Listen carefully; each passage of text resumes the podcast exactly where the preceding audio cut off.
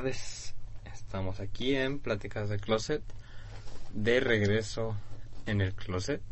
Ahora tenemos de nuevo un experto en un tema muy controversial. Muy controversial también. Siempre trayendo controversia aquí. Claro que sí. Yo soy Víctor Vargas. Mi nombre es Marco Vargas. Experto en, en estas dos marcas que vamos a platicar el día de hoy. Dos marcas muy famosas que supongo que conocen.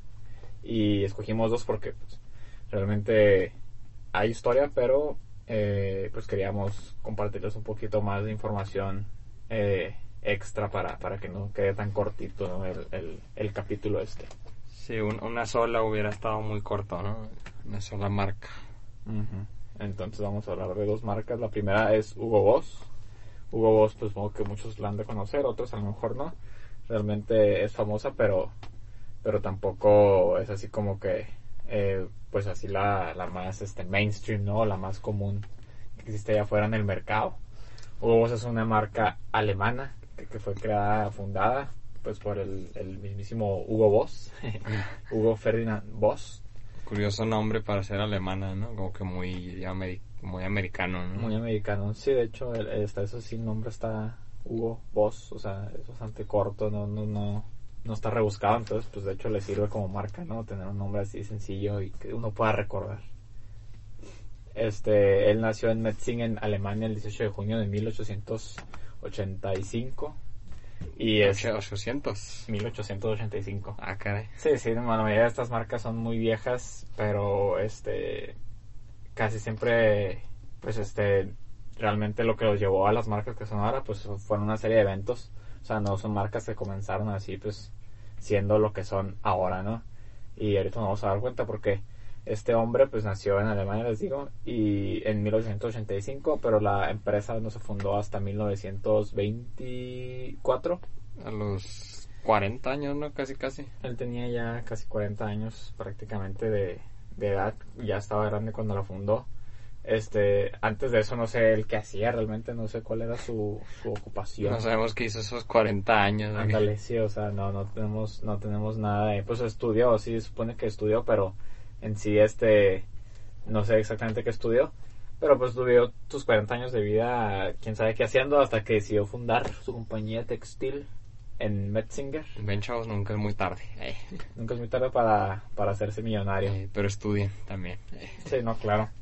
Entonces este hombre pues ya estudiado y preparado, pues hizo su propia compañía de, de textil en donde vendían de hecho este la mayoría de la ropa eran uniformes en general así como eh, para trabajos va obreros de la escuela ¿no? este sí o sea uniformes este más que nada de trabajo eh, ropa de trabajo lugares que vas y compras tu uniforme deportivo de tu escuela no Ándale, de las desde la estatal 2 o de la técnica 44 así. pero este muchacho vendía más ropa de de trabajo este uniformes de obreros y de, de, fábrica, de obreros de fábrica, ese tipo de cosas. Este, pero de hecho... también eran niños en ese tiempo. ándale, sí, también para ropa para niños, porque la explotación infantil, pues, toda... A gusto. Entonces, este, lo que pasó con este muchacho es que no le duró mucho la... No le duró mucho el sueño y luego, luego, pues, este, antes y todo, bueno, te creas, de hecho, no sé si fue mucho antes. De la Gran Depresión, ¿no? Este, sí, en, en, en Alemania, pues este, fue después de la, de la, o sea, él fundó la, esta, o sea, si, para ponernos en contexto, pues él fundó su compañía después de que se acabó la Primera Guerra Mundial, ¿no? Ah, sí, pues cuando Alemania estaba completamente devastada, ¿no? Entonces, este, pues él empezó en el año 1923 aproximadamente, empezó a, crear este, esta empresa eh, con dos otros compañeros pero ya para ese entonces, o sea, añitos después, eh, todavía sigamos en los 20, pues estaba esta, esta, esta, pues, este mal económico en la nación. Sí, ese fue, o sea, se conoce en Estados Unidos, pero afectó en realidad a muchas partes del mundo, ¿no? Claro. Ya era un mundo un poco, un poco más globalizado, entonces. Tomando en cuenta que también Alemania pues acababa de venir de, de la guerra, ¿no? Sí, luego con el Tratado de Versalles, que básicamente los hizo pues pagar toda la guerra. Sí. una formadita ahí en la espalda, y por saber. Entonces, este, como ya Enrique nos, nos, nos afirmó el dato, pues eh, Alemania no estaba en muy buena posición eh, económicamente hablando. Entonces, este, para ese entonces ya el vato tuvo que declararse en bancarrota. Eh, o sea, eso fue entre 1924 y 1931, o sea, solo eh, eh, siete años de que había creado su empresa, que realmente es poco tiempo. nunca es muy temprano para estar en bancarrota. Ándale. Entonces, este, para 1931 él hizo un acuerdo con sus, eh, pues con los que le daban préstamos sus eh, Inversionista. inversionistas y ajá, los que le, los que le brindaban crédito. Entonces dijo, oye, pues déjame quedarme con seis máquinas de coser y ya. Entonces, este, pues se quedó con seis máquinas de coser. Y eh, yo siento que algo que ayudó a Hugo Boss a salir de la bancarrota, siento que más bien fue como un movimiento más que nada estratégico para salir de la bancarrota, fue pues empezar a hacer este uniformes para el, el- el partido nazi Mm, por aquellos años de 1931. Este, Vio que iba ganando poder, yo creo, o algo, ¿no? Pues de alguna forma, o sea, yo creo que era su único cliente, o sea, yo creo que prácticamente es como que estás en bancarrota, tienes seis máquinas de coser, ¿qué haces? Pues, Le vendes al que pueda comprar. pues sí, ándale, ¿y ¿quién podía comprar uniformes en ese entonces? Pues el partido nazi, o sea, entonces este Hugo Boss se, se hace miembro del partido nazi y le dan membresía y todo el show, todo el show. y este entonces él empieza a hacer eh, estos uniformes a, a los a las pues a las diferentes como partes del divisiones, divisiones, del eh, al Hitler Youth o sea que el, este programa para jóvenes eh, a diferentes así como partidos y organizaciones que, que el partido nazi tenía en ese entonces. Entonces este pues están ya desde los uniformes así de obreros nazis hasta los uniformes que nos vemos en los juegos de Call of Duty así este uniforme Los- se llama los de S- oficiales y SS Uniform, que es este pues todo negro, el all black, este uniforme pues de gabardina toda negra, gorrita negra, este el, el típico uniforme nazi que vemos en, en las películas, ¿no? y en los videojuegos, como comentas. eh. Sí. Entonces este pues de hecho esto ya en ese entonces pues obviamente no no hubo mucho mucho borlote, ¿no? O sea, al fin y al cabo era algo normal que pues los nazis tuvieran un distribuidor de uniformes, ¿verdad? Pero ya en la actualidad pues eso le, le, le pesó a Hugo Boss y, y claro que ya este pues después de que pasó la guerra y todo eso eh, pues tuvieron que pagar multas por haber contribuido de cierta forma a, al, al partido nazi, ¿no? Sí, o sea, nada más uniformes, eso no, pues hasta cierto punto no debería afectar, ¿no? Pues son uniformes. Claro. Pero como dices, cuenta como contribución, ¿no? Sí, sí, sí. Entonces, de hecho, ya para en la actualidad, de hecho, han, han hecho disculpas públicas y todo, la marca de Hugo Boss, por todas las personas que se vieron afectadas, porque sabemos, como dice Enrique, realmente, o sea, eh, haciendo uniformes a partido nazi, pues no, eso no es mucha contribución que digamos, pero pues en sus fábricas trabajaban niños, eh, judíos y todo eso, o sea, de hecho, sí tenían, pues ahí, eh, por así decirlo, Es- esclavos, esclavos, ¿no? Si lo quieres llamar de una forma, porque pues eso era, ¿no? Entonces, este, eh, pues eso fue, eso fue lo que más les ha afectado públicamente, ¿no? O sea, es lo que más ha sido contro- controver- controversial alrededor de la marca, que pues fueron a- apoyo a- al partido nazi, ¿no? De cierta forma, y pues sus métodos para, para, para producir las prendas, pues sí eran poco, poco inmorales. Eso sí, ándale. Eh, tú a lo mejor nomás dar uniforme no estaba tan mal, pero pues como dices, usar labor pues clásica, casi esclava, ¿no? Judía. Claro. Entonces, este, pues eso fue durante toda la guerra, pero cuando pasó la guerra, en 1948, Hugo Boss se muere. Uh. Se mató. Realmente no sé cómo se murió, fíjate.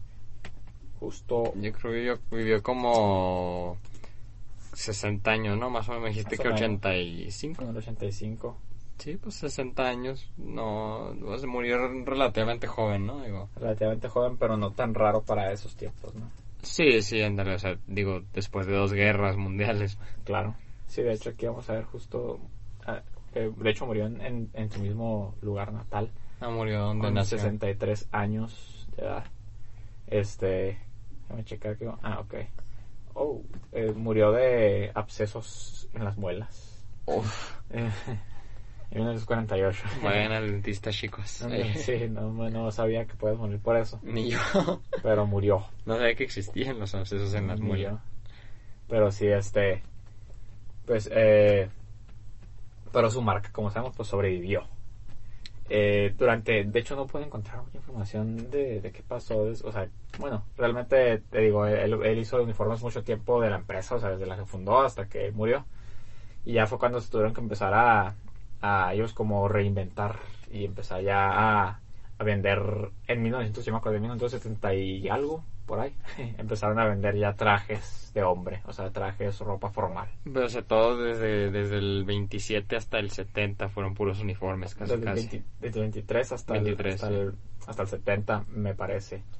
Este... Es bastante tiempo, digo, que, o sea... Mucho tiempo. Sobrevivieron mucho haciendo puros uniformes.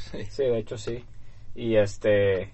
Pues que ya yo creo que tenían la... Pues la, la fama, ¿no? De, de, de, ser buenos uniformes, ¿no? Ya tenían, ya estaban establecidos, pues, en, la, en el mercado. Sí, los uniformes, pues, no, no se dejan de usar, ¿verdad? Nunca. Claro, sí, ¿no? Y ot otra, antes de, de, de seguir con, con, los, con, los, trajes y todo esto, este, eh, cabe recalcar que Hugo Boss no diseñó los, los, los uniformes de, de los nazis, sino que los diseños estaban hechos, se los mandaban y ellos los, los elaboraban.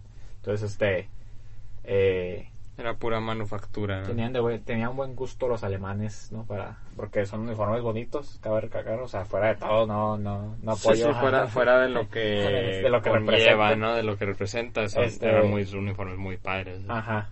Pero no los diseñó Hugo Boss, ¿no? Que es lo que piensa mucha gente, ¿no? Que él los diseñó y todo, él no los diseñó, nomás se los mandaban y vámonos. Este, pero sí, después de todo eso, digo, después de, de, toda la multa que sufrió de, de, de hecho, 80 mil marcos alemanes son lo que le compra, son lo que le cobraron por participar en la estructura nazi. Quién sabe cuánto.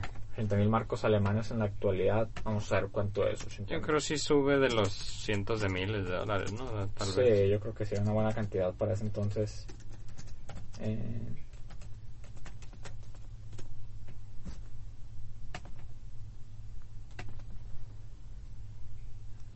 Aquí estamos verificando la cantidad. Para tenerles el dato aquí. Mira, en la actualidad, ahorita son 46.294 dólares. Según yo era de, de ese tiempo, ¿no?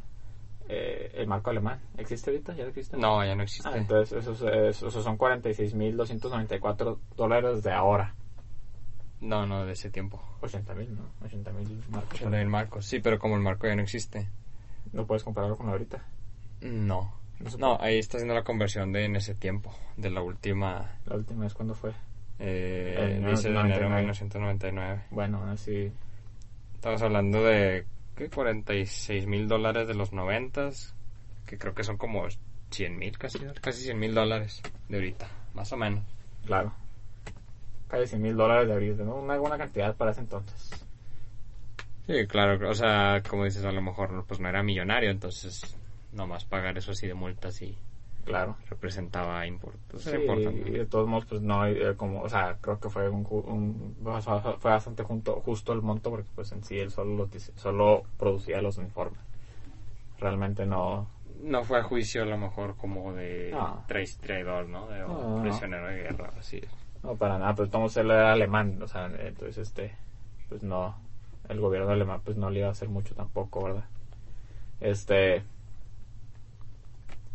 y, y, les digo, ya entonces él empezó a diseñar trajes. De hecho, no hay mucha historia después de, de, Hugo Boss porque realmente, o sea, ya pasó muy más desapercibido, por así decirlo. Porque pues no, no hacen buena ropa, pero tampoco son este eh, innovadores ¿no? o vanguardistas en la moda. ¿no? Hacen ropa muy segura y muy, muy clásica realmente. Sí, pues dices, dices que pasaron de trajes a... de uniformes a... incluyeron trajes, lo cual tampoco es especialmente eh, notable por ser diferente, ¿no? Sí, no, no, para pasas, nada. pasas de un tipo de uniforme a otro, casi, casi. Casi, casi, ándale. Entonces, este, pues ya después de eso fue cuando ya eh, empezamos a sacar más productos. Ya por al, alrededor de, de los noventas, ya fue cuando empezaron a sacar que perfumes, que eh, este ropa casual, me ropa imagino, más casual, normal. ándale, sí, o sea, más, más ropa más casual. Y este, y ahorita en la actualidad lo que más conocemos pues son los perfumes y lo, creo que es lo que más les ha funcionado porque pues es, es, es, es lo que mejor saben hacer.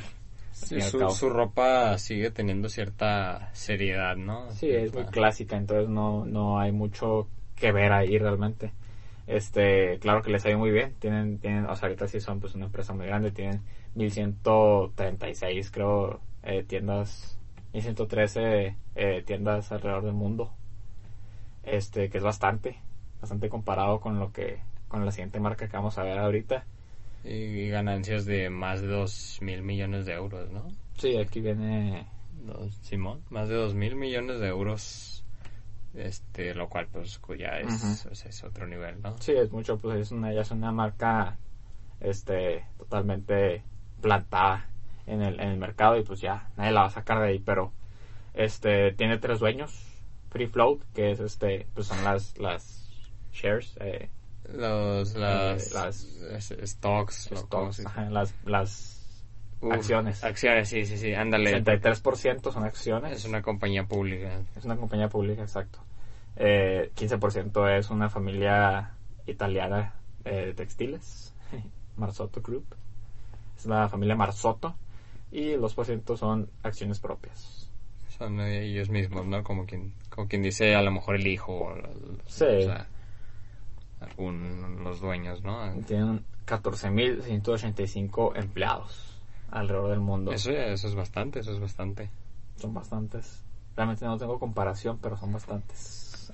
Hasta donde yo, sí, hasta donde yo sé, digo, si lo comparamos a lo mejor con empresas como Microsoft, así que claro. tienen probablemente el doble o así, pero, o sea, nivel 14, más de, más de 10.000 empleados es muchísimo en, en cuestión de empresas. Sí. Este Hugo se divide en, en dos, dos ramas, que es Boss y Hugo, o sea, son sub- dos submarcas, por así decirlo. Este, eh, me parece que Boss es más cara que Hugo, creo. Eso es puro conocimiento así No, propio. mira, 150.000 empleados Microsoft. ahí. 150 mil empleados, Sí, muchos. el 10 veces más. Sí. Ignoren lo que dijimos ahí. Pero dices que Hugo y vos, ¿no? O sea, Hugo y vos, ajá, vos. Bueno, proponen primero vos y Hugo. Yo creo que tiene más importancia vos. Este, según yo, vos es más caro que Hugo. Eh, y este, De la marca, ¿va? No el vato. sí, no, no, de la marca, de la marca. Este, son dos submarcas que manejan ellos. En, en un dato curioso que es en 2020 Hugo Boss creó el primer traje vegano. este, Vegano. Ajá, que usa, pues que no usa ningún material animal, ni químicos, ni tintes. ¿De que, de que lo hicieron? No sé, No. vamos a ver. Pero pues, mi- sí, pues, bueno, sí cierto, tiene sentido, sin- porque el algodón, no, el- bueno, el algodón es animal. La seda sería. Pero los trajes no ah, no Sí, usan- me imagino que en el proceso también, ¿no? De- Sí, sí, en el proceso, digo, sí tiene que tener muchos eh, materiales que no, que desconocemos, ¿verdad? Este, sí, sí, o que, que no afectan directamente a, a los animales, este, al, al medio ambiente, ¿no? Cosas, cosas de ese estilo, me imagino. sí, sí, sí. Sí, al final al cabo la ropa siempre afecta al medio ambiente, aunque no mates un animal, ¿verdad? Ándale, sí, eso sí afecta, afecta bastante. esta madre. A ver. Pues está aprobado por PETA y este es bastante cómodo dice a ver vamos a ver los detalles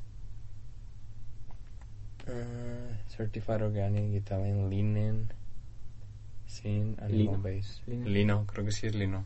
Lino Dice- italiano. ¿dónde dice Ahí Ah, en la italiano. primera. sí es este, italiano es- orgánico. es lino italiano orgánico pues mira la verdad está medio así o sea muy poca información Sí, nomás como que tienen el título vegano y pues supongo que, hay que creer- supongo que tenemos que creerles, Creo ¿no? que es más como una estrategia, estrategia mercadológica, más que otra cosa. Digo, sí puede ser vegano, ah, pero ahora, ¿qué significa ser vegano? Pues quién sabe, ¿no? O sea, en, en un traje, ¿no? Sí, a lo mejor todos los trajes son veganos y... Ándale, y, no. o sea, y nadie nunca lo había dicho, porque pues, o sea, ajá. Sí, sí. Eh, como dices, ahí puede ser una estrategia mercadológica y... Sí. o sea, La verdad, quién sabe, pero pues es, es, es, es algo bueno, ¿no? O sea, sí les creemos que sea vegano, porque pues si, le- si mienten sale peor.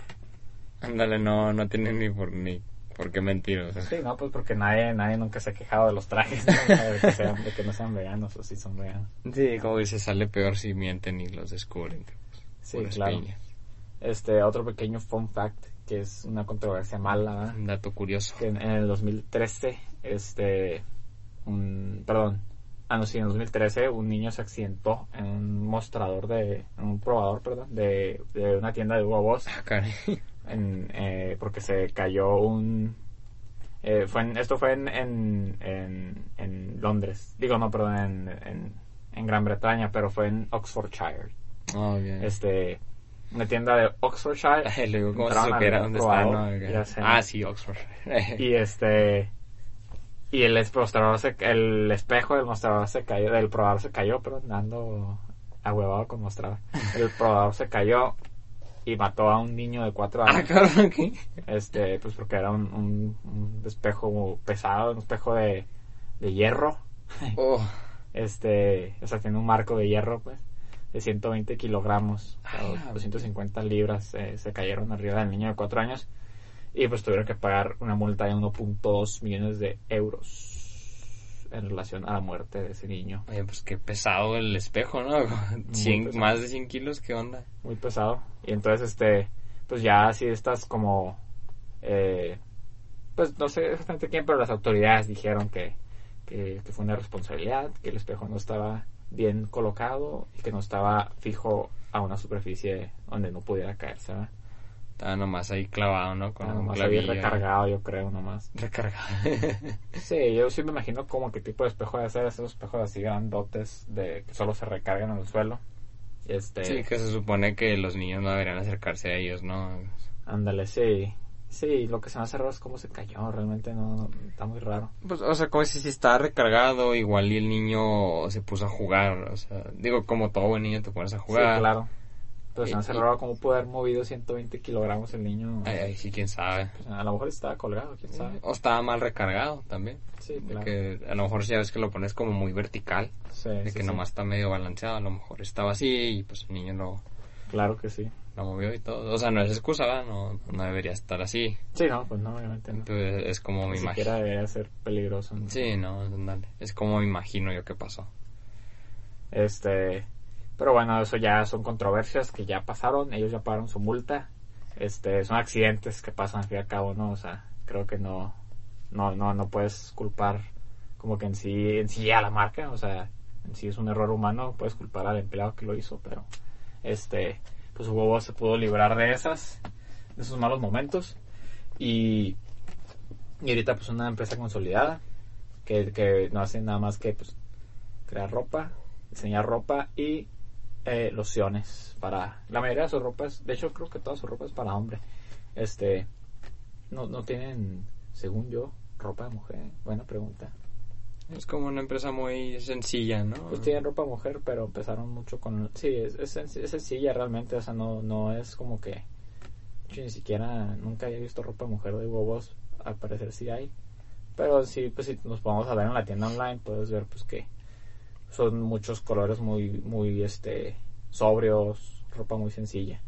Como Este. cier- mantiene cierta seriedad y elegancia, ¿no? Sí, claro, eso es su, al fin y al cabo, eso es su, su, su identidad como marca, entonces este es lo que les ha funcionado y es, y es lo que, lo que ahora son, ¿verdad? Este, pero ahora vamos a, a la otra marca que es una historia más, más locochona, más interesante, que es la marca de Louis Vuitton. Es una marca muy cara, todos sabemos que, que es muy de lujo y todos pues conocemos sus bolsas, este, eh, de mujer, este, tan, Muy, muy, muy caras. tan caras y tan pues tan eni- enigmáticas Enigmática. Pues que 5 mil dólares a veces. es Lo, lo usual. o sea, Sí, sí, sí. Estamos hablando de miles de Lo dólares usual. por una bolsa.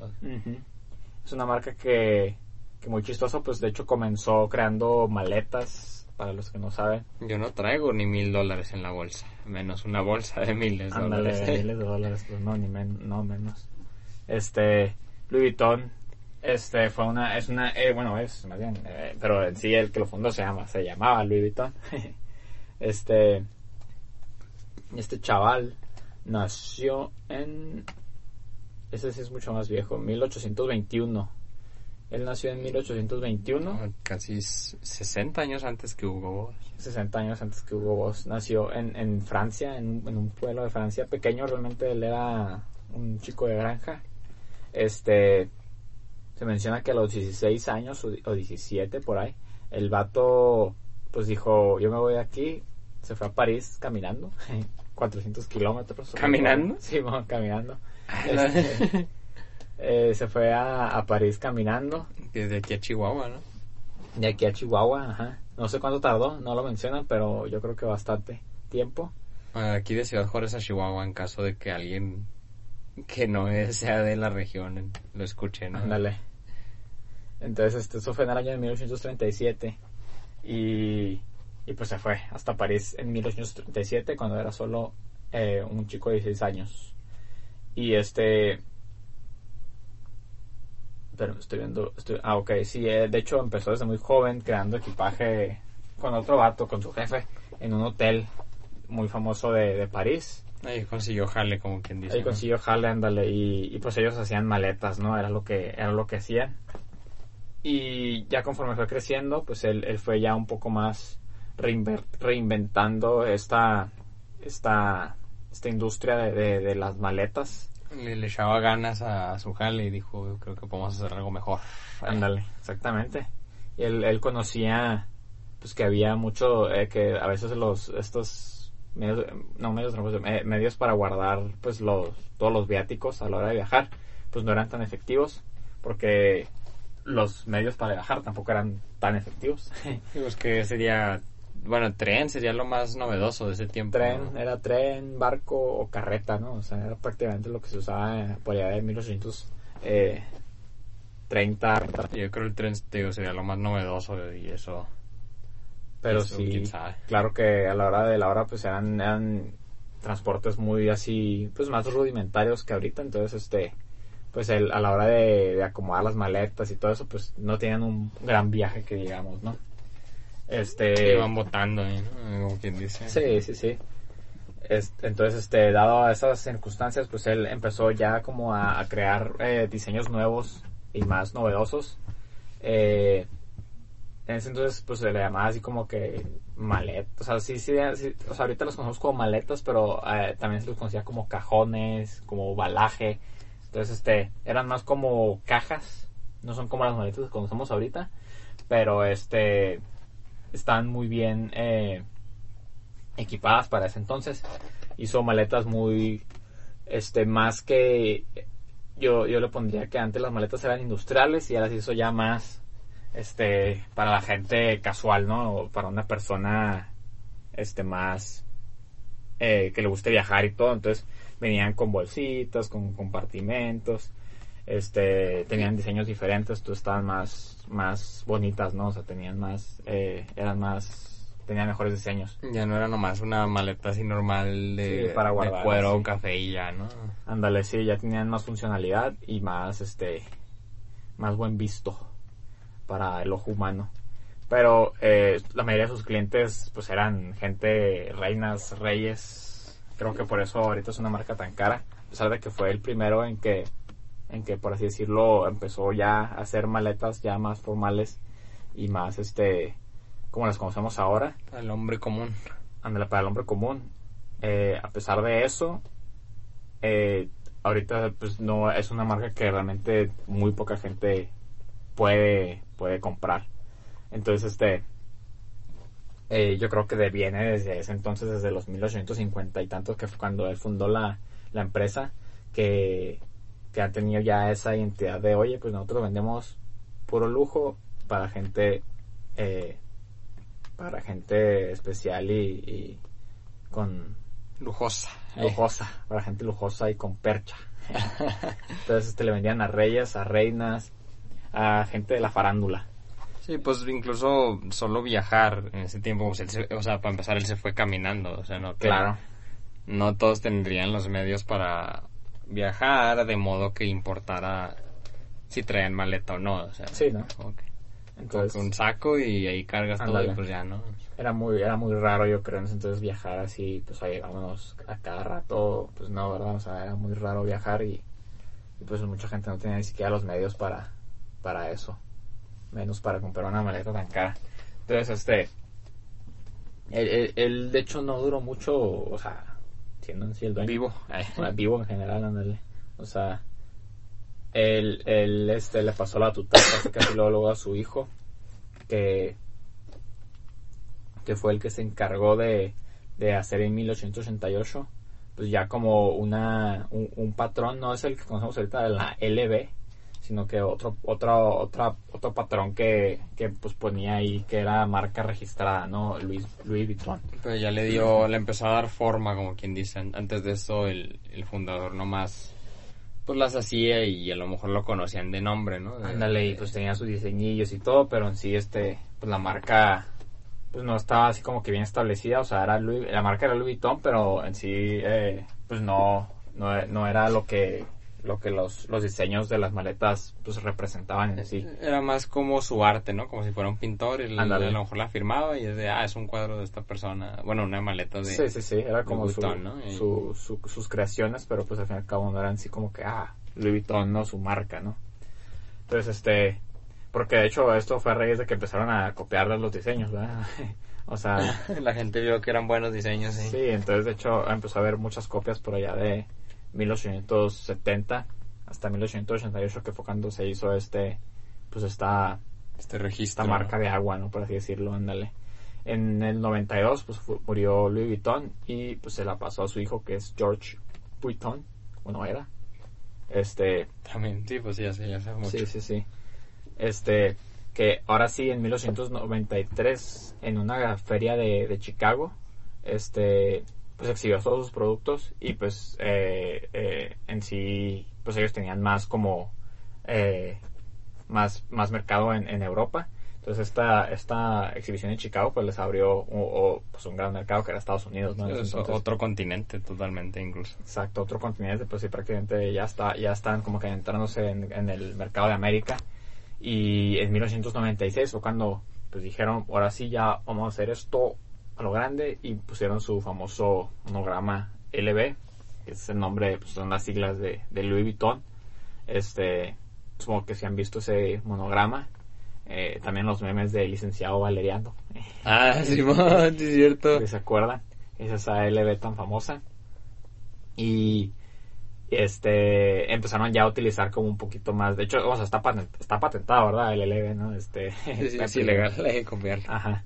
Este, pero ya empezaron a usar también otros diseños que era este, bueno, estaba el famoso diseño que fue yo creo los primeros que sacó Louis Vuitton, que es este como de de tablero de ajedrez de color café, café, un café claro, un café oscuro. Ese es un ese es un diseño muy muy famoso de Louis Vuitton. Ah, creo que sí lo No sé si lo han visto, este, lo pueden buscar. Pues prácticamente como si era un tablero de ajedrez, o sea, en tonalidades de café. Ese fue de los primeros diseños que sacó y de los más icónicos. Después empezó a sacar estos diseños así como con florecitas. No sé si los han visto alguna vez que es, este, mal, pues no sé, una bolsa de mujer y toda la bolsa está tupeada de este patrón que es LB y luego florecita, LB, florecita, LB, florecita. Este, Para que no se te olvide que, quién es la bolsa. entonces empezaron a utilizar mucho las flores. Se inspiraron pues en los Mon Designs, que son este diseños Mon, eh, son japoneses y se utilizaban en la, en la era victoriana. Eh, que son así como simbolitos, así como de, pues que, que una florecita. Claro que ya en la cultura japonesa pues esto significa otras cosas, ¿no? Sí, Pero él, él este, nomás lo agarró porque se veía bonito. porque sí, muchas de las, de las, de la, de la moda o de las, de las, este, de los diseños que se utilizan actualmente en la moda están inspirados mucho, o sea, más de lo que nos sorprendería la cantidad de diseños que hay inspirados en cosas antiguas, nomás porque se ve padre, ¿no? O sea, Sí, sí, como dices, tiene un significado en la cultura, pero pues para nosotros no, pues se ven chidas, ¿no? No, no son más que, y ni se diga, pues el, el dando ah, lujo, por así decirlo, vendiendo ese lujo, el nomás, el, incluso el nomás decir, me imagino, porque me imagino que el vato sí haber dicho de esto es japonés, es un diseño basado en esto. ándale, sí. O sea, y pues, eso ya para, para los europeos ricos de ese tiempo sería sin importarles Oh. el significado. Sí, sí, oh. Dale. Quedé como que, oh. Entonces, este, pues ya empezaron a abrir tiendas en Nueva York, en Filadelfia y en Chicago, vendiendo productos pues, Vuitton, ¿verdad? Este, en 1901, Vuitton introdujo la Steamer Bag, que es este una pieza pues pequeña de, de- de equipaje que este pues estaba diseñada para mantenerla adentro de otra maleta, ¿no? Este Una, es- entra- es- una es- maleta es- dentro de otra. Ándale, sí. Y es como esta, ya, o sea, ya, ya se está viendo más como la cultura del viajero, ¿no? Que es, oye, pues traer tu bolsita con, con la crema, que con, ¿sabes cómo? El, el Antes- como dicen neceser o... El neceser, como se conoce aquí en México y, y no sé cómo se, se lo conozca en otros países, pero este, pues esta bolsita chiquita donde uno mete, pues que su peine, que el cepillo de dientes. Entonces, este, esto era como revoluciona, eh, pues estaba revolucionando, ¿no? Eh, este, esta, esta industria en ese entonces. Y, y le estaba dando, claro, parte de, de, su carácter de, de la marca, que pues era elegancia y, y, y poder, ¿no? Para 1913 Louis Vuitton abrió una tienda en los Campos Elíseos, en los Champs-Élysées. Su primera tienda en los Champs-Élysées, que Mm, fue muy la, tienda más grande de, de, cosas para el viaje, de, de, equipo para viaje, eh, de todo el mundo en ese entonces. Entonces, este fue una La tienda. tienda más grande de equipo para viaje, dijiste, en ese tiempo. Sí. No. más grande de todo el mundo. Este. Y, y cuando empezó, antes de que empezara la guerra mundial, pues ya tenían tiendas también en, en Washington, en Alexandria, en Alejandría, pues, y en, en Buenos Aires. Ah, está en Argentina. Yo creo que esa fue la primera tienda que tuvieron en, en, América Latina, ¿no? Este, de hecho también tuvieron una colaboración en la Segunda Guerra Mundial con los nazis. ¿Cómo no? Pero todas las marcas tuvieron colaboraciones con los nazis, al parecer. Y eso que era de Francia. Sí, era Francia. Entonces, este, de hecho, durante la ocupación de Francia fue cuando tuvieron la colaboración. Ah, bueno, pues sí. Este, yo creo que fue muy a la fuerza esa, esa colaboración, ¿verdad? No creo que haya sido muy voluntaria de Louis, Louis- de Louis Vuitton. Sí, llegan y conquistan tu país y pues te dicen, eh, haz paro. A las o- maletas. O pues, Ándale. o cuello, ¿no? Sí, sí, sí.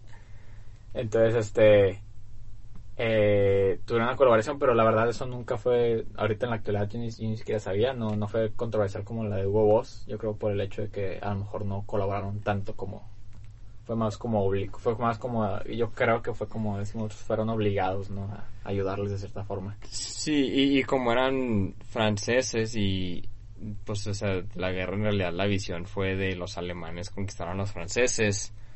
Pues se- se les, se les hizo más paro, ¿no? De, Sí. de ah, pues ellos fueron los afectados, ¿no? O sea, literal, perdieron el país, eh. Sí, sí, de hecho. Pero esto, pues en sí, de toda esta guerra, la Segunda Guerra Mundial no afectó mucho a Louis Vuitton porque después de la guerra, pues empezaron incluso a vender eh, bolsas pequeñas para mujeres, carteras y, y todo tipo de, de equipaje para, para viaje, ¿no? Cartera. Cartera. Ya se me pegó lo italiano de... de pues no, no, no he visto ninguna marca italiana, pero ya se me pegó. De algún lado. Este. Y pues el crecimiento iba siempre hacia arriba. Eh, para mil och- 1987, perdón, se creó LVMH, que viene siendo, creo que es Louis Vuitton, Moet, Moet et Chandon en Genesis. O sea, son, son tres marcas unidas. Esto es un conglomerado de puros, eh, de puro artículo lujoso. En este caso, Moet Chandon son, este, Moet, et Cha- Moet et Chandon y Genesis son eh, marcas de manufacturas de coñac. coñac y de champaña, ajá. Genesis creo que sí lo he visto. Entonces se, se, unieron con Louis Vuitton para hacer pues puros, pues nomás para hacer un conglomerado de, de, Cosas lujosas, de ¿no? artículos lujosos, ajá. En sí este, eh, ahorita en la actualidad de hecho LVMH creo que tiene más marcas eh, en su, como en su Paraguas, eh, bajo su bajo- tutela. bajo su, su tutela, ándale, es como un tipo manager, por así decirlo, este, este conglomerado, o sea, esta como asociación grandota, es como que gestiona, ¿no? Todas las diferentes marcas que hay dentro de, de ella. Entonces, este, de hecho, tiene, tiene 75 marcas prestigiosas en, en total. Este, ¿Alguna que conozcamos o no? Este, aquí debe venir, yo creo. Aparte de. Subsidiarios, ¿no? Sí, mira. Sí, oh, son, bastantes. Eh, sí, he visto, a ver si me acuerdo, he visto la, yo creo de las más famosas, Bulgari. Bulgari, los relojes. De, relojes. Tag, Tiffany. Tenemos también este Givenchy, perfumes Givenchy. Este, aquí vi, vi otra. Eh, Marc Jacobs, este, es, es la marca de, él es de hecho, de hecho él tiene relevancia en esto. porque fue, el, de hecho fue el director artístico de Louis Vuitton por un tiempo. Oh. Fue el primero que trajo ropa a Louis Vuitton. Pero ahorita hablamos de eso. Este se divide, ya me acuerdo, se divide en seis partes, que es Wines and Spirits, que es... Eh, vinos y licores. Vinos y licores, exactamente. Glenmorangie, Hennessy. Entonces, este LBM tiene, tiene bajo su tutela seis ramas, que es vinos y, licores, eh, moda y artículos de piel, que es, ropa en general, la mayoría de esos este, son, son marcas de ropa y de, diseñador. Entre ellas, pues ahí está Louis Vuitton, Marc Louis Vuitton, Marc Jacobs, exacto. Este, los demás, sí, la verdad son Givenchy, por ejemplo, pero los demás, Christian Dior. Y los demás son un poco menos conocidos, al menos para mí, ¿verdad? Este, Nosotros que no sabemos de artículos lujosos. Ándale. Después perfumes y cosméticos. Este, que también tenemos Marc Jacobs, Givenchy, Aqua di Parma, es un amigo italiano. Este, tenemos relojes y joyería, que está Bulgari, Zenith también. Y Selective Retailing, que se, yo creo que se refiere como a, como, ver, o sea, como venta venta selectiva venta selectiva se le quieren llamar en sí en está sí, Sephora por ejemplo anda como más este marcas así ya un poco más generales no o sea se, bueno Sephora es de artículos de belleza este esta, esta otra es de... Le Bon, Marché. Vende comida, o sea, así como que más al, ahí se va, ¿no? sí, sí, Y tiene hoteles bajo su tutela. Y este... Yates. Yates, o sea, empresas de yates. O sea, tiene, tiene bastante esta, este conglomerado de LVMH. Entonces, este, pues se encarga de eso, literalmente. Esta cafetería, sí. Vender puro, puro producto lujoso y pues entre los más famosos obviamente es Louis Vuitton, ¿no? Al fin y al cabo son los, los que formaron este conglomerado desde un principio.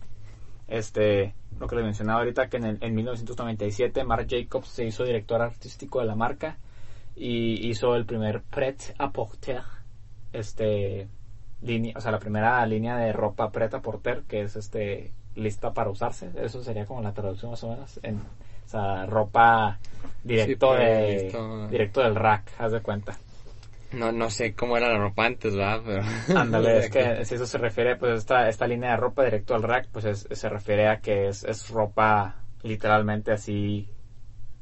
O sea, lo que quiera entender esta línea de ropa es que ya vamos a tener nuestra tienda, si me entiendes? O sea, nuestra tienda donde vas a poder comprar ropa directo del rack, ¿no? O sea, ya no es de que ropa hecha a la medida, cara, ¿sí me entiendes? oh, ok, ok, ya entiendo. Sí, sí, ándale, o sea, como dices, hecha la medida o ordenada antes o mandada a hacer, ¿no? Y de hecho, sí, de hecho tuvo pasarela y todo, o sea, su pasarela se llamó Preta Porter, y sí se llaman muchas pasarelas, o sea, Preta Porter sí es un término en, en el mundo de la moda, porque hay veces que hay, hay, hay este, puede que haya pasarelas que sean a la medida, ¿sí me entiendes? O sea, entonces está, está medio, está chafa, pero... Está, sí, sí. O sea, pero esta sí era la primera línea de ropa que tú vas a poder usar, o sea, de que mira, te muestro esta ropa y esta ropa así como la ves va a estar así en la tienda y la vas a poder comprar ahí, ¿sí me entiendes? Y ahí mismo te la puedes poner y todo. Sí, sí, Preta Portero, o sea, es, como, pues, eh, o sea, esta línea en sí era, era, era línea como, era era como la ropa que todos vemos en las tiendas que es de que tamaño S, M, L, o sea, está hecha para las masas, ¿sí me entiendes? Sí, yo creo por eso está como raro porque estamos tan acostumbrados a,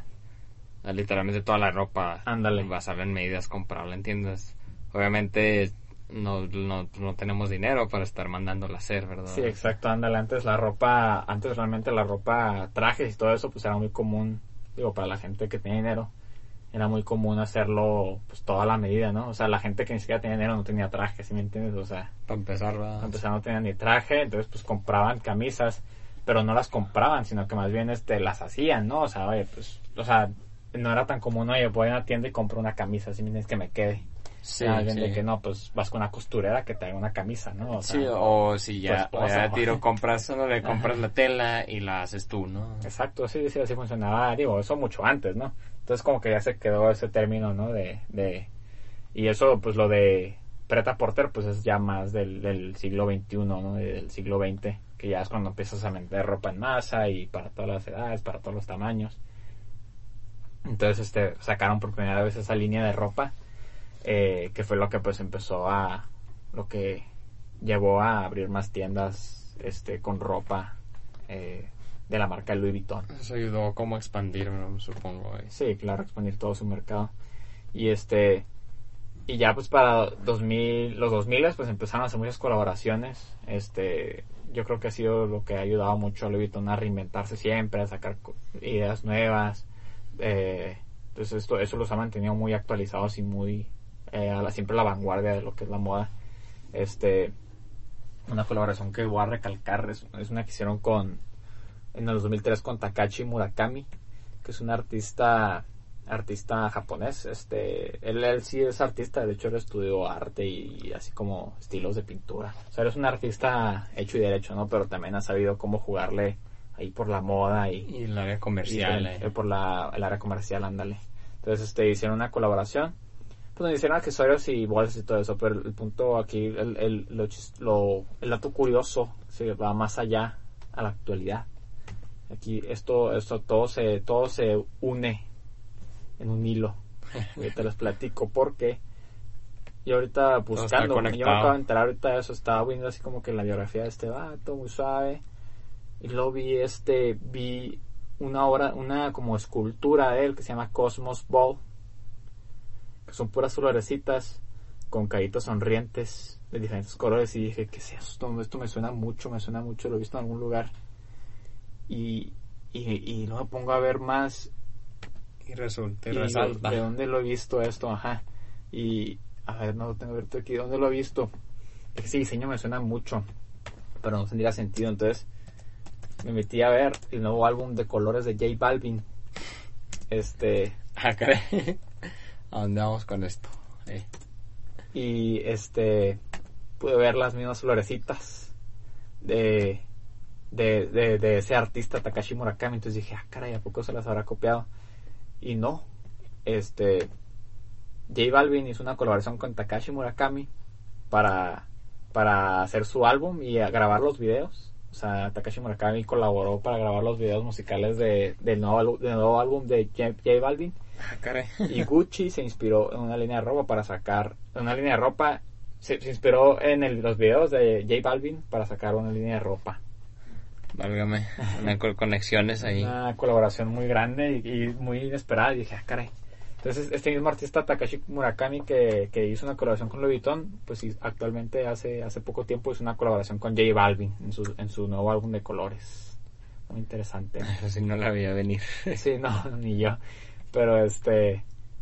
Eh, la ha sabido jugar muy bien Louis Vuitton con las colaboraciones. Ha tenido colaboraciones muy creativas y muy buenas.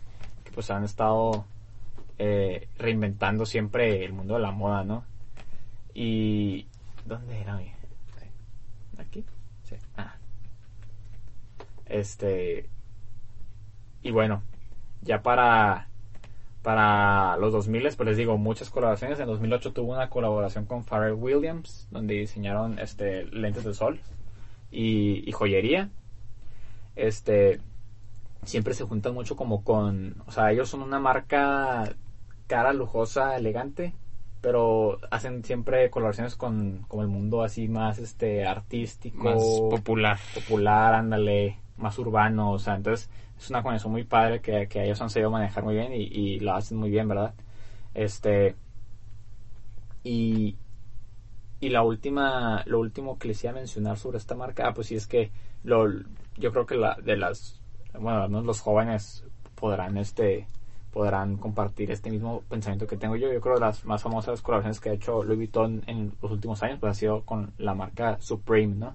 O yo creo la que la que más pegó este en esos últimos dos años o tres que hizo esa colaboración en 2017 este y pues fue muy muy ad hoc al tiempo que estábamos viviendo en ese entonces, pues de que todo el street style estaba en su apogeo, ¿no? Entonces Louis Vuitton estilo dijo, de calle como urbano, como dices, ¿no? estilo urbano, entonces dijo Louis Vuitton, vénganse para acá, Supreme, vamos a sacar una línea de ropa, entonces sacaron ropa pues bastante padre, eh, Carísima, claro. carísima, sí, muy muy cara, pero siento que juntaron, bien- eso es una buena colaboración porque eh, esa es mi opinión personal, ¿verdad? Supreme a mí se me hace una marca mala, o sea, eso es mi opinión personal. Digo, el estilo está bien, o sea, el estilo, pues, pues o sea, es street style, es- lo hacen bien, lo, lo, lo que hacen lo hacen bien, pero es una marca muy cara y de muy baja calidad.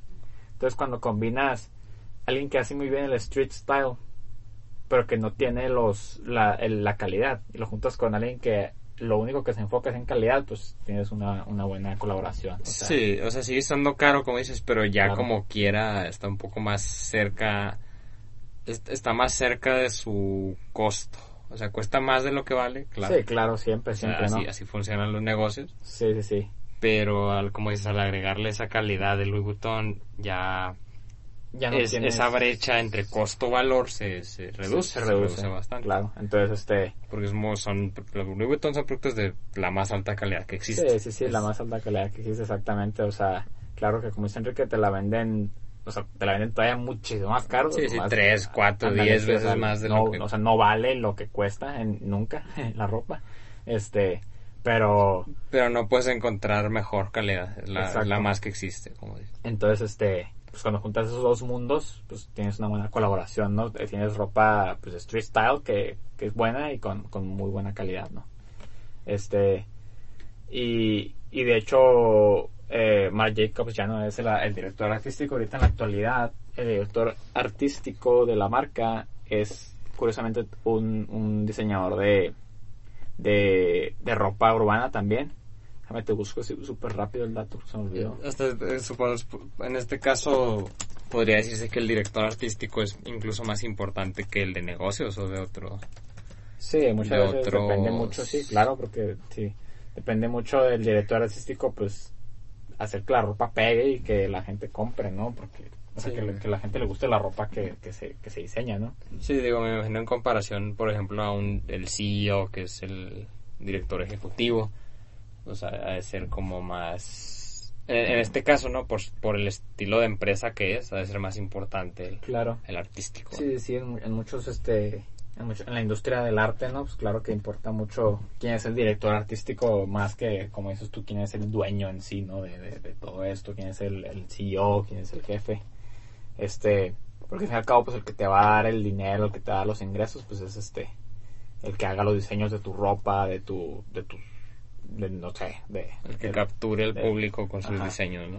Exacto. Entonces ahorita el, el director el, el de artístico es Virgil Abloh, que es este ahorita de hecho pues es considerado como uno de los mejores eh, diseñadores de moda de, de hombre en la actualidad.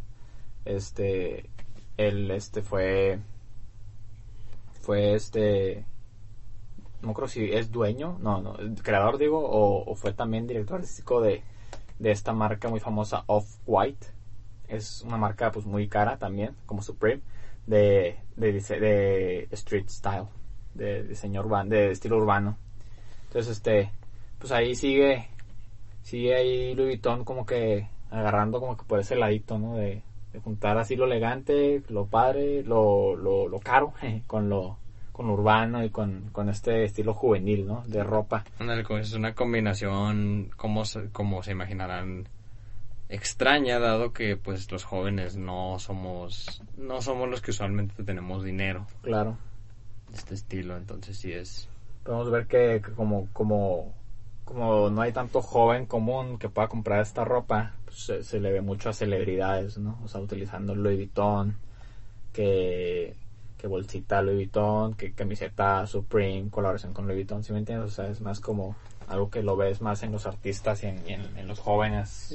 o este, hijos de ricos. Hijos de ricos son los jóvenes, eh, estrellas y ese tipo de personas. Entonces, una marca que toda su vida ha sido para los ricos, para la gente de prestigio, para. eh, ahorita en la actualidad, eso no ha cambiado. Ya tienen esa marca ellos. Sí, no, para comentar una como como una como experiencia personal, nosotros nos tocó nos ha tocado entrar obviamente nomás a ver a esas tiendas, Este, por X o Y razón. Y sí se nota eh, cuando ves a la gente que está comprando y si ves más jóvenes de los que te imaginarías. Sí. O sea, uno esperaría ver jóvenes, pues claro, en, eh, no sé, H&M, Forever 21. Forever 21, Claro. este, es- eh, Hot Topic, ¿no? De esos Ajá. lugares. Y esperarías ver, pues, gente, pues, gente mayor, ¿no? Sí. o con esa Con ese este, poder, este, poder adquisitivo, ándale. Este, y no, se ven bastantes jóvenes con, con a lo mejor una estética, pues notablemente de dinero, ¿no? Se ve que Claro. obviamente que tienen dinero, Sí. este, pero sí se ven más jóvenes de los que uno se imaginaría. Sí, de hecho, las tiendas a, a la hora, a la hora son puntos turísticos también. O sea, la gente va, ahí entra a las tiendas y ves gente, ves chinos, eh, euro- europeos, americanos, o sea, ves de todo tipo de, de personas. Porque, pues, al fin y al cabo, es una marca que se ha ganado esa, como esa identidad de, ah, Louis Vuitton, ¿no? O sea, vamos a la tienda, entremos a ver qué onda. Sí, qué es lo que te digo, nosotros obviamente no compramos absolutamente nada, o sea, yo creo ni un chicle podríamos comprar, Sí, ¿no? pero es hasta interesante entrar nomás y ver, Claro. o sea, Entonces es un punto como muy de donde se junta pues toda la gente va y, y, pues gente de otros países a lo mejor como dices con dinero a lo mejor o sea van compran o sea es, es, es una experiencia ya no o sea, sí, hasta el guardia se nos quedó viendo como feo, ¿no? sí ándale o sea, nos vio muy mexas y dijo no no estos no Sí, nos vio muy, nos vio muy morenitos, ¿no? Y dijo, Es- "Mm, eh". este eh, son marcas que, que son pues ya casi casi atracciones no o sea Ándale, ándale, atracciones por sí solas. o sea. Sí, sí, sí. Entonces, este, pues ellos, esos, eh, ese, ese prestigio, esa, el verlo como, el verla usada por famosos y todo eso, pues les ha, te ha, gan- ha ganado esa fama de, no manches, pues Louis Vuitton, lo mejor que existe, o sea, ¿sabes cómo? O sea, tocar una prenda Louis Vuitton, pues eh, eh, se siente hasta curioso, ¿no? O sea, Sí, sí, sí los tocamos y todo. Este, ahí fue cuando se empezaron a ver raro. eh. De hecho. cuando empecé a guardármela en la mochila, eh, Ándale, cuando vieron que como que me la metí a la bolsa y dijeron, este no, aquí no, no, ándale. no me agrada. Pero sí, este, hasta te sirven champán y todo, ¿no? O sea, te dan Sí, sí, o sea, se nota que el servicio a clientes, o sea, te casi te, te, te soban ahí los huevos, ¿no? O sea, Sí, sí, sí. Pues, este, pues en la actualidad es una marca que, como les digo, para los ricos, para la gente de prestigio, para los famosos, y pues parece que eso no va a cambiar, ¿verdad? Ándale, parece que no. No, pues esto fue un tema muy interesante, es, es, o sea, de la historia. A veces no pensamos en el trasfondo de ciertas Claro, si uno piensa que, marcas, ¿no? que fueron creadas así, de que, no, pues luego, luego empezamos a vender ropa y así, ¿no? O sea, pues no, o sea, muchos empezaron haciendo maletas, empezaron haciendo, fueron empresas de textiles, o sea, empezaron haciendo cosas que nada que ver. Sí, lo tan viejas, como dices, uno las ve y dice, pues es, de ser nueva, ¿no? Y- Sí, no, son, son, son empresas que se han tenido que formar en años, o sea, en, en, en, centenares de años. Sí, pues casi pues a lo largo de Sí, siglos, años, de, dos siglos. Sí, o sea, esta, Louis Vuitton tiene más de un siglo de, de, de que empezó, o sea, viniendo maletas hasta lo que son ahorita, entonces, este, pues para que veamos como que es difícil formar un imperio de un día para otro, ¿no? O sea, 100 años, tres generaciones, bueno, más de tres generaciones obviamente. Yo creo que ahorita ya van en la quinta generación de Louis Vuittones, este, han bastado para pues lo que han llegado ahorita, ¿verdad? Para lo que son ahora. Sí, ándale, se ha mantenido, o sea, siguen aquí. Sí, Y pues eso sería todo el capítulo de- del día de hoy. Espero les haya gustado, les haya, se les haya sido interesante. Y esperen el próximo capítulo el próximo martes. Muchas gracias, yo soy Víctor Vargas. Yo soy Marco Vargas. Recuerden suscribirse y escucharnos. Y comentar. No se puede. Shout out.